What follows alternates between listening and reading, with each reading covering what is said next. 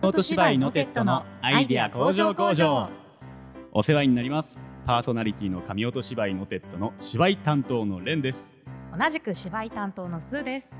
このラジオは神音芝居のテッドのメンバーによる会話をしてアイデアを集めそして向上させていくことを目的とした生産拠点風ラジオです。神音芝居のテッドとは絵本粘土作家の加藤さんが描くオリジナル絵本を紙芝居のように上映し生演奏の BGM をザ・ナッツがセリフナレーションを特攻演劇工房が担当する紙芝居を超えた臨場感が味わえる新しいエンターテインメントとなっています。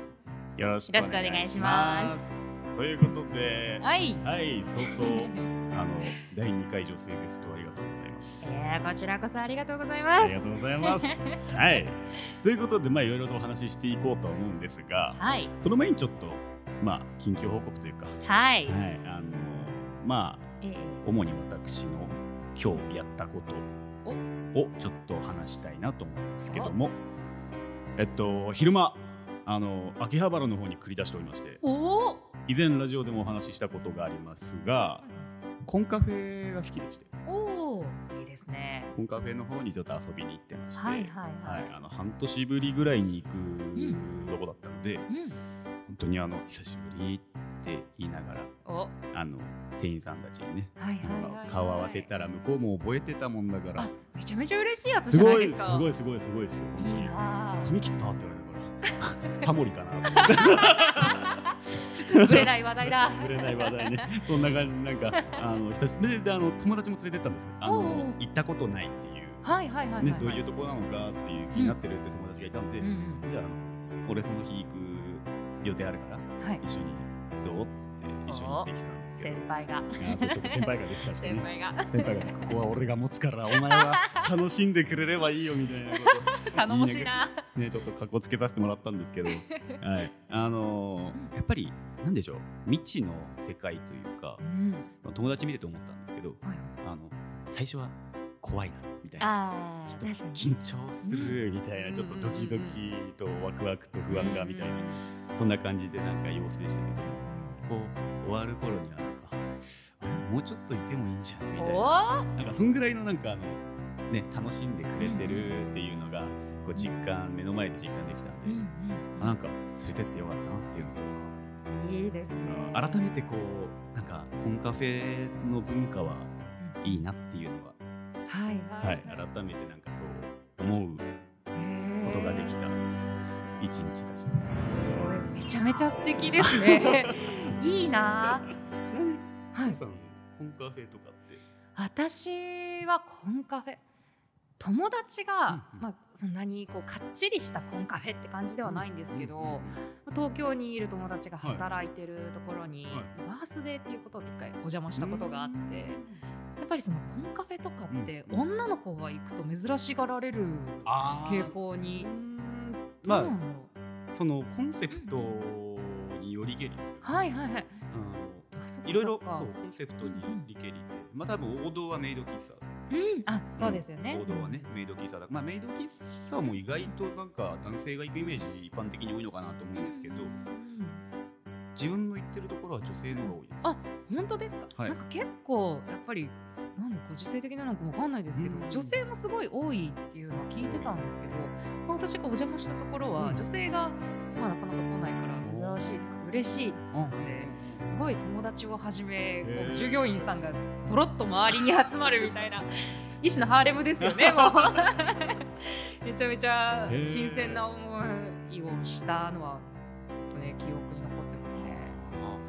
意外と最近でもないですけど、なんかまあ、ちょっとニュースで見たこともあって、そのはい。外国が意外とその日本文化に触れに来てるそうですよってね。いうのが多くて、実際に今日も行ったらはいはいはい。4組ぐらい外国の方々、ああ、ジャパニーズ可愛いをこう求めて。そうそうそう萌え萌えをやりに来てたみたいおな、おやっぱりあのすごく楽しそう。にやられてたのと、改めてそのコンカフェやってる方々のスキルがすごいなと思って英語と韓国語ペラペラですねええあ、もう完全に接客業ですからね、まはい。あ正直。うん。いや素晴らしい。もちろん全員が全員じゃないんでしょうけど。まあ、定かじゃない定かじゃないんですけど多分外国その英語圏の方とあと韓国の方が来てたらしくて、で使い分けてたんですよ。おおめちゃめちゃかっこよくないですか？いやすげえかっこいいなと思って。ーいいなそうああいうなんかそういうなんでしょうあの普段ねあの、はいはい日本人と日本人同士でこはい。う話してると、あまり気づかないようなところをうんこう外国の方とうんなんか接してるところを見た時になんかあそういうなんかスキルを持ってるのかみたいなところを見た時にすげえなっていうのを素直に尊敬できたなと思って。素直に尊敬できる心を持ってるのも素晴らしいところですけどね。自分にはできねえと思って もう ABC しか喋れねえよ これ韓国語なんて持ってんのかなやつからしたらもうすごいなって、うん思った。出来事がございました。素敵な一日だったん。ですねあー楽しかったんですよまあそんな現実をあの生きておりまあじゃあ非現実的な話をしていきましょうとええええスーさんが何かそういった話題をお持ちだそうで えーそうなんですよ。非現実的本当に。あの私はすごい昔からうん。妖怪とか、妖怪。まあ幽霊とかモンスター大好きで。あそのなんでしょう。幼心に惹かれたものがこう非現実的なものだったなっていうのがあって、うん今考えてもびっくりするくらい小学校の時とかうん。図書室にこもりながら、うん。なんかすっごい古いまああのなんだろう昔あった階段レストランとか。懐かしいですね。ね懐かしい。な 階段レストランをはじめ、うん。本当に古い妖怪大辞典みはい、たいな、ありましたね。もうなんかもう端の方とか朽ち果ててて読めないような 結構古い本とかも読み漁って、うん。まあ、カッパですとか、うん群れ女とか、うんいろんなもん見て、あ妖怪っているんだとか思いながらニヤニヤしてた覚えもういまだに好きなんですよおね。お。なんか今なんかあれですか？自分なんかも妖怪云々とか結構好きな方で、あのアニメ作品で結構はいはいはい。まあゲゲゲの鬼太郎とかねあそうですると思うんですけど、ゲゲゲの鬼太郎に関してはもうちっちゃい頃からおなじみでね見てたんですけど、他にもう一個あって、うん。ぬらりひょんの孫ってあーありましたねありましたね。それは見てたんですよ。はいはいはい。でやっぱそれも妖怪がもともとそういう系が好きだったオカルト系が好きだったんでそれ関連で見てて、はいはい。うん、でなんかハマっちゃった口ではあったんですけど、うん。なんかスーさんもそういう感じの見てたる見てたりするわけではない。私結構なんだろう結構最近はアニメでデフォルメされてるというか可愛い妖怪多いんですけどそうですね。確かに。どっちかっていうと私はあの歌川うん。さんとかが描くと昔の元祖というか。おどろおどろしい日本画の妖怪とかうん。もうそれこそ本当細いタッチで描かれた海外の絵本の挿絵のめちゃめちゃ鼻が長い魔女とか。ああいうのが本当に大好きで。なるほどなんか昔から魔女になりたかったですね。魔女になりたい。魔女になりたかったですね。はあ。本当それくらい妖怪とかうん。大好きだったし、なんかそれこそ私あの出身がうん。栃木市大平町はい。なんですけど、うん。大平町大平山っていううん。山がありまして、はい。えーそこの大中寺っていうお寺さんがうん。七不思議を持ってるお寺さんなんですよ。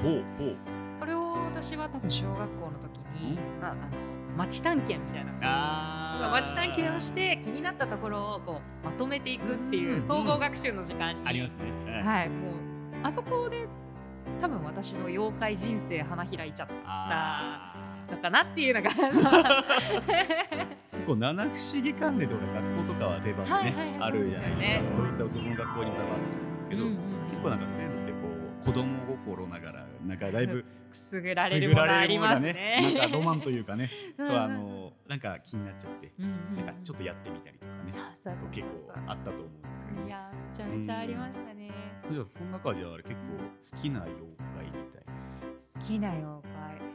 私、まあ、これちょっと、まあ、自分の話あはいはい。かもうあのちょっと別ベクトルになっちゃうんですけど、うん妖怪は全般好きなんですけど、うん。ちょっと一回だけ思い入れがある妖怪があって、はいはい。私はあの、うん。名字が、うん。あの砂がで、はい。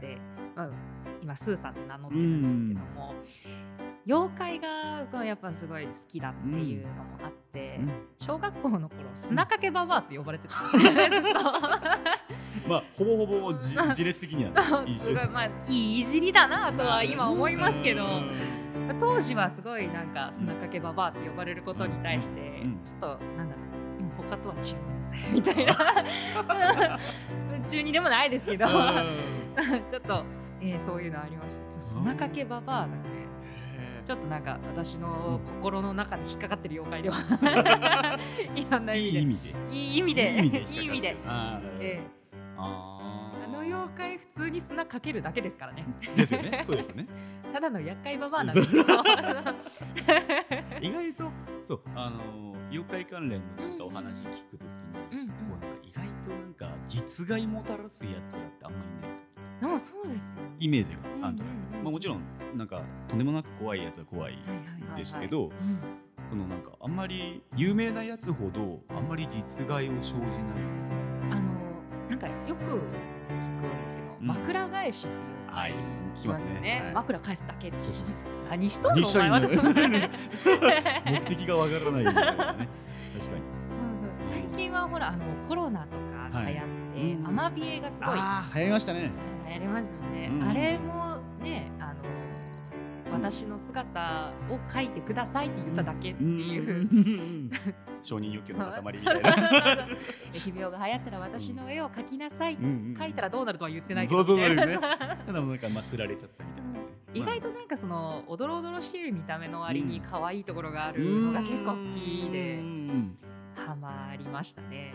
うん意外となんかななんでしょうそのまあ昔の絵なんかそういうねあの元祖の絵とかを見ててなんかまあやっぱさっきスーさんおっしゃってた通りうん。なんかその絵のタッチというか、はい。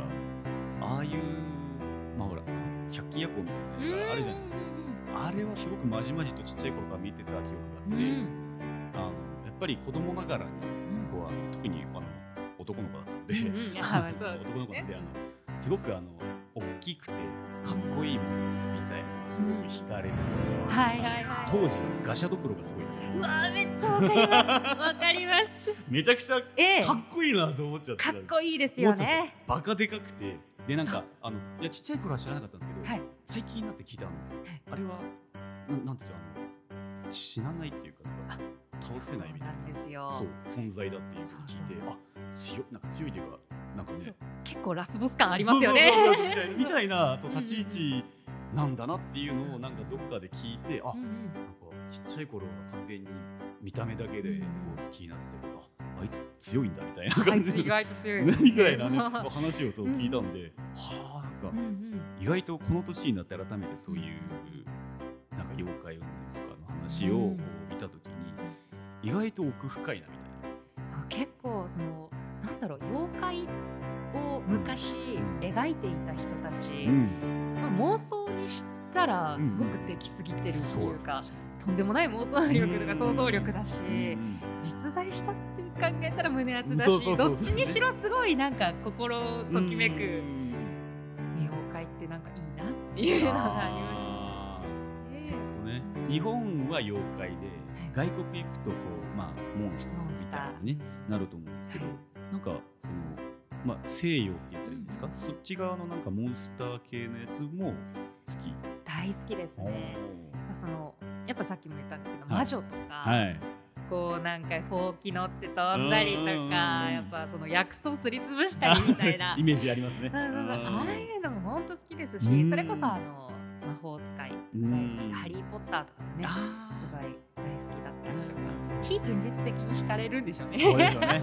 まあもうなんか人ならざるものであるからこそなんかこうまあ魅力というかね、うんうん感じる人は感じるところなのかななんて思いますけど。うん西洋のそういうモンスター系はとちゃんも詳しくないんですけどなんでしょう結構あのゾンビ系のはいはいはいはい。あのゲームとかはよくやるのであなんかそういうのでこうまあ言っちゃえばまあまあまたそれは話が若干それるかもしれないんですけど、まあモンスター、ね、ゲームゾンビゲーム類で言えば一番珍有名なのバイオハザードとかですけどはいはいはいはいはい。ああいうののやっぱ敵キャラクターを見るのちょっとワクワクするわかります。あの人型をしてるくせに人ならざる力を持つやつってすごい魅力的ですよね。すごいなんかあの敵ながらにこう毎度、まあ、全シリーズ私やってるんですけどすごくこう出てくる敵クリーチャーたちがこう魅力的に見えてしまう。うんうんかっこいいぐらいまで行くやつもたまにいたりするな結構なんかなんだろう。デザイン的にめちゃめちゃかっこいいのとか出てきます出てきますね。うん。まあだからそのあそこら辺はまあまあそうねあの若干ベクトル違うかもしれない けど。まあなんかそういうなんか外国で生まれたものだから、うんうん外国ならではのなんかそういうね、価値観入っててすごく個人的には好きなんで、うんうん、だそういう意味でそうあのオカルトっていうジャンルで大きくまとめれば、んすごく自分は今でも確かに興味あるなってこれからね夏のシーズンでそうそう。すからね怖い話怪階談段とか可愛い。ええ。そっちもやっぱ好きですか？大好きです。あええ、人のこと怖がらせるのが基本的に大好きなんで、まあ、同時にビビリでもあるんです。けど私も。よくね怖い話は。怖い話とか。なんかあのよく夏場最近あんまやんないですけどあのテレビとかでなんか恐怖映像あーありますね。ああいうの見るのあれもう大好きです。あ布団かぶりながらちょっと逃げ腰で見ますけどね。わかりますわかります。結構そうてたりとか、うんうん。私も見ますし、うん。結構学生の頃からそういう怖い系のやつとか、結構なんか呪いのビデオみたいなあーありますね。ああいシリーズ系のなんかやつとかは、だいぶ友達と一緒に見ながら、ん。あのわけわけ言ってましたけど、あれはそうあのコミュニケーションを取る一種の手段にもなるし、ねあの恐怖を同時に味わうことによってねね。うん。いろいろ話題広がったりもするしいいんですよ意外と でもやっぱりこう当時インパクトを感じた映像とかものとかってずっと頭にトラウマじゃないですけどいますよ出るんでねあのがうん。一部あったりして、わかりますでなんかふっとこう今になって、うそういう動画を見漁った時に、なん。か見たことあるなみたいな。ちっちゃい頃これなんか嫌な予感がする時があった。あのそうですよガーって出ねてくるまでにうん。なんか嫌な予感してあれなんかトラウマになったやつじゃないぐらいのなんか。いや私もちっちゃい頃に見たうん。怖い映像で、うん。ベッドの下に何かいるみたあいなやつ。ー嫌だ。あれが本当に無理で私いまだにベッドの下絶対覗きたくないですもん、かなんならベッド使いたくないですもん。そういうことですね。その域まで行くと思うんですよ、うん。下に潜り込まれたくないから布団で寝るわみたいな。わ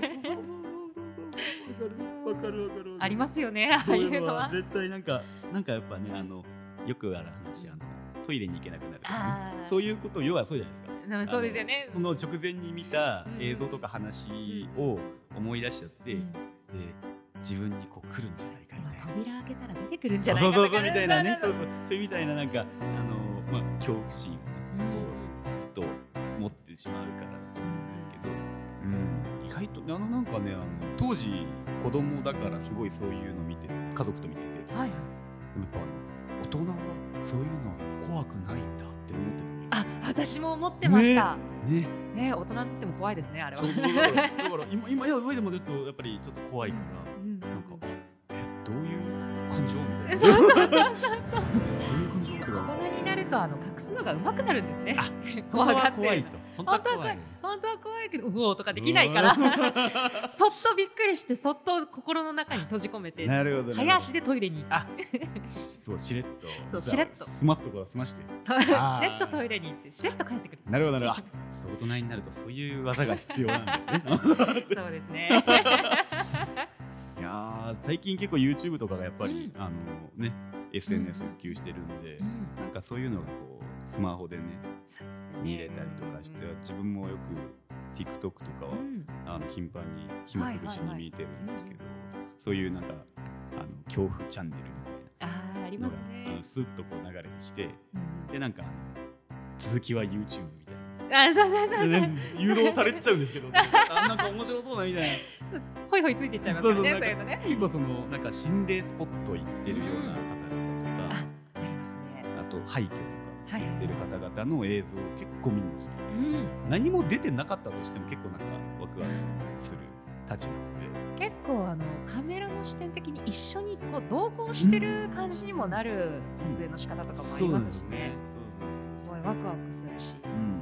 ヒヤヒヤもするし ああいうのはやっぱなんか夏な自分はオールシーズンですけど、うん。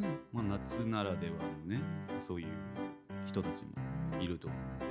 ですよね、うん。きっとこれからそれで進む人たちもね出てくるかもしれない、ね。かもしれない。し実際なんか肝試し的なのはしたことあるんですか？私肝試しし肝試しとしてしたことはないんですけど。ああの深夜に昔、うん学校に忘れ物を取りに行ったら、深ええ。いやあの時は土地狂ってたんです夜よ。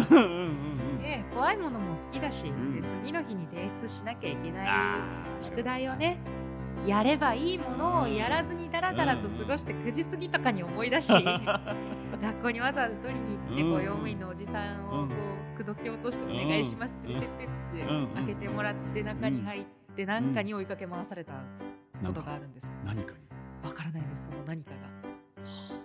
それはもう実体験。ええ。ええ。ええ怖かったです。それはやっぱり妖怪だったんですかね。でも妖怪だったらもうすごい嬉しかったでね。でもあのあの世代はテケテケとかあ引き子さんとかはいはい。すごいなんかちょっとおどろおどろしいものが流行っちゃった時期だったんで、ね確かに怖い実害があるようそうあそうあの引きずり回されるとかうん。殺されるみたいなのが多かったんで妖怪だったらねほらあの枕返すだけのアホみたいなやついるけど、なうんうん。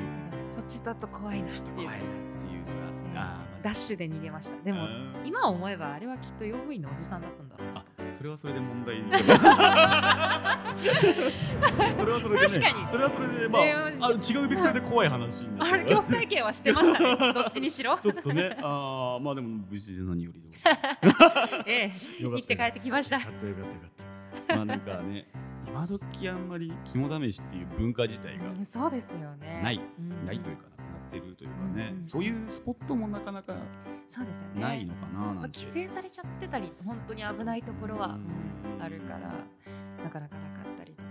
だと思いますしね、まあ、栃木県に限らずうんまあいろいろなんかねあのそういうスポットって言われる場所は、私も何回かうんちょっと興味本位うん。で、あのと近く行った時にお。夜ぐらいの感覚ではあったんですけど特に高校生の時の修学旅行で沖縄に行ったんですよ。ああはいはいはい。その時に沖縄って結構やっぱそういうあありますね。もともとやっぱりあの歴史的な背景で戦争があったりとかっていうのがあったので、そういうスポットがどうしても多いっていうのがあってなんかそのなんでしょう名所い名所兼心霊スポッはいはいはいはいはいところがなんかたまにあるんでよくよく調べるとあここ心霊スポットなんだみたいな後からそうその方が結構あってもう面白半分でやっぱ学生ながら仲間内でねこうなんか誰か心霊写真撮れるんじゃねえかみたいな怖いもの知らずの年齢だってもうずーっとなんかみんなでパシャパシャパシャパシャなんか海に向かって撮ってみたりとかやってたんですけど、うん。まあオーブぐらいが映るぐらい。いやもうしっかり映ってるじゃないですか。オーブぐらいってあれ本体ですからねほとんど。結構あれは結構ガチだなと思って、まあ、当時はスマホ持ってなかった当時はちゃんとデジカメうん。しか持ってなかったん。でデジカメに映ってた実感はないですね。あのそういう映り方なんかそういうあのがっつりこあうー顔とかじゃないがっつり怖い人間とかで限り、はないじゃない限りあなんかあんまりっとるなぐらい。そうそう。そうあこれかみたいな、うんちょっと確信持てないぐらい、うんうん。ううんん、ぐらいのなんかはいものしか撮れなかったんですけど、まあでもいやでもあれはあれでよかったなと思ってそれで済んで、いや本当にそうですね。うん、あの怒らせるのが一番良くないってやっぱり、割とね遊び半分で行って痛い目合うとか意外と聞く話じゃないですか。だし、なんでしょう。あの動画系のそういう心霊 YouTuber はいさんたちも見見るの好きなんですけど、そういう人たちが結構やっぱあの人たちはね、あのそれを本業なので。体張体って感じそうやらなきゃいけないから、ね。そうそうだからなのかもしれないですけど、そういう方たちのなんかそういうやっぱまあいわゆる NG コードをねあの見てるとやっぱりそういう現象的なもの、うん、例えばまあなんかお墓の前でふざけて写真撮ると、なんかちょっと赤くなる写真がね赤くなるみたいな赤いのはなんか警告ですよみたいなことを聞くのが怒ってるのでそういうのを聞くので聞くし実際にそういうのが起こった動画を見てるんでああやっぱりそういうこう敬意を持ってうん。ね、遊び半分で面白がるもんじゃないなっていうのは、うん、そうですね。思いましたしうん妖怪が写った写真とかっていうのはなんかその白黒写真うんとかでだったら何枚か見たことあるんですけど、はいはい。あんまり今時はね。ねまあ、今はあの技術が上がってきちゃって合成とかガンガン出ますからね。今はそうなんかあんまりそういうのはねなんか見かけないので、うん。うん、むしろ海外の方が多いかな。ああ確かに。なんかドラゴンがみたいなね。海外でユーマとかね。あー。ピックフットとかいろいろありますからね。結構そういうそういうのも好きなんですよねやっぱりね。ね、うん。人外ってちょっと憧れちゃうところありますからね。なんかあのいいんですよそのロマンとか。ロマンなんかなんか好きなんなんか好きな人は好きなんですよ多分ね、うんうん。うん、なんか親からはよくくだらないのを見てと言われるんですけど。でもいるかいないかわからないっていう,、いないかもしれないけどじゃあ半分くらいいるかもしれないじゃんっていうこうロマンがありますからね。だし仮にほら今ユーマって言われてるのよ見見つかってないから言われてるだけでよくよく考えたらだってキリンとかゾウだって初めて見た人ユーマだと思うでしょ。確かにそうですよこのね。首長い化け物なんだとか。鼻長い化け物なんだって絶対なったと思うんですよ。うんうんん。そうそう。だからそれは今見つかっ今もううん。ね一般的に見つかって広まって、うん。そういう解明されたからこそ。そういう動物ですよっていう解明されたからこそなんか子供たちもね、うん。安心してこう自然に見てるわけじゃないですか。だから多分そういう類だと思うんですよ。だよね、だってネッシーだってそのうちね数百年もしたらねただのあの首長イルカみたいな感じで出てくるかもしれないですよねね普。通に水族館にいるかもしれないですね。ネッシー。普通にね。そういうことだと思うんです。ううん、あの恐怖心を抱く理由って己が無知だから。うんわからないものって怖いですもんね。結構自分の知らないものって怖いんで、うん、だそういう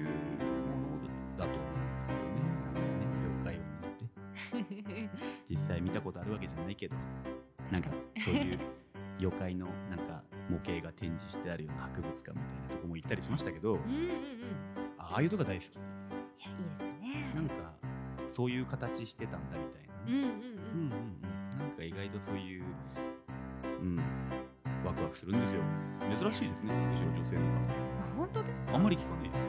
あら結構であーでもモンスターとか好きなのは男性っていう感じはすごいイメージもしますそうだし、周りもやっぱそういう男の子だったんで、うん、うんそれを考えたら私も昔からモンスターオカルトは大好きでしたね。なぜなんだろうって感じ。で。なんかね、なそういう感性があったのかな、もともとね。そう。でしたか。うんああ。ねちっちゃい頃はなんか子供ってよくはい。こう見えないもの見える。ああそうですよね。うん動物もそうですけどね。なんか結構、なんか猫ちゃんとかかワンちゃんとか一点見つめてるみたそいうな。見つめてたりとか何もないところに吠えてたりとかね。そこにいるんだよみたいなあったりみたいなうんとかあったりとか子供子供の映像って結構怖かったりするんですよ。そのそうですよね。なんか子供なんかホームビデオ撮って息子がどっかいは急に走ってって遊んでもらってるんだっつって。あ。誰と遊んでるのっつって。あそこの子と遊んでるんだっつって。ありますよね。と。誰もいないみたいな。いやだなんでと思って。でもやっぱ見えるんですよね。ね。自然にそういうのが。って思った時に親に聞いてみたんです。俺なんかそういう子あったのっつって。あったらしい。おおあったんですか？そこまで露骨じゃな本当2歳ぐらい。の時らしいんですけどなんかおじいちゃんうん。父方の祖父が先に死んじゃ亡くなっちゃっててで自分が生まれてすぐ亡くなってしまったんですけど生まれた時すごい可愛がっていただいたっていう話を聞いててでやっぱまあ赤ちゃんなりにおじいちゃんの顔は分かってて、であのおじいちゃんが亡くなってからなんかよく天井に手振って笑うことが多いっつってうん。俺がどうしたの？っていうふうに親が聞いた時にじいちゃんって言ったらしいんですね。結構そうあのじいちゃんに手振って笑ってたんだよっつってこう聞いた時に。うんあじゃあちっちゃい頃はそれが自然に見えてたのかなほっこりしますよね これはあまあなんかね、うそうなんか怖い話ではないんですけどまあ。恐怖エピソードだったらどうしようかな 恐怖エピソードは俺持ってないっすね。本当ですか？もう今となっちゃ多分ないですようん。見えないと思います、あー。ねそうですよね。なかなか、うん、なかなかそういう体験を持ってる人もえいないか？ーいないか。スーさんもその学校で用務員さんに追っかけられたぐらいかなって。いや話私ね意外とあるんですよ。おや。意外とあるんですよ。おや。でも私が見えるってわけではなくあはい、あの私の母親の実家うんがうん。一応神職でうん神主とかやってるんでそうなんですいろんなこうお祭りごととかうんうん。神様とかは使ってるん。ですけどあのそのせいでお母さんとかも神様は信じなさい。あーなるほ仏様とか亡くなった方のうんお話はよくするんですけど、どうんうん。まあ、そのせいでやっぱりちっちゃい頃から意識はしてるし、なるほど。あそういうじゃあ、まあ、家系というか。あ、一応まあっていうう。ん。まあなんかそういうなんかねあの備わってんのかもしれないですね。ですね。まあでも私がめちゃめちゃ霊感あるとか見えるとうんかそういうのではないんですけど、あうん。まあ、ただただ幽霊と妖怪が大好きなだけってう。ん。いう。まあいつまでも童心を忘れないでね いることで、まあ楽しく。そうです好きって胸張って言えるのはそうですね。うんうんうん。ね。えー私は妖怪が大好きです。でもそうこれ今後もねあの、えまた妖怪とかはいろいろと私もあの興味ありますのであうんちょっとねあのもしお仲間いらっしゃればええ一緒にいろんなお話ができればなというふうに思っておりますはい。はいということで はい。今回はこんなところで神音芝居のテッドのアイデア向上工場はそろそろ終了のお時間です。えー、神音芝居のテッド、えー公式 LINE と Twitter の方も開設しておりますのでぜひチェックしてみてください。で番組のフォローやいいねなどもよろしくお願いします。またお便りもお待ちしておりますので番組の感想などそうと、えーお送りいただければ幸いです。えー神音芝居のテッドのアイデア向上工場は毎週月曜日と木曜日の夕方6時に公開していますそれでは本日はこの曲でお疲れ様でしたザ・ナッツで一番星。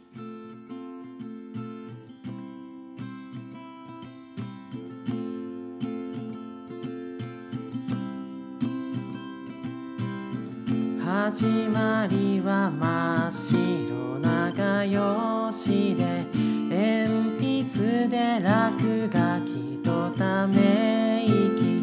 どこに行きたいのかもわからず。消しゴムがただ踊って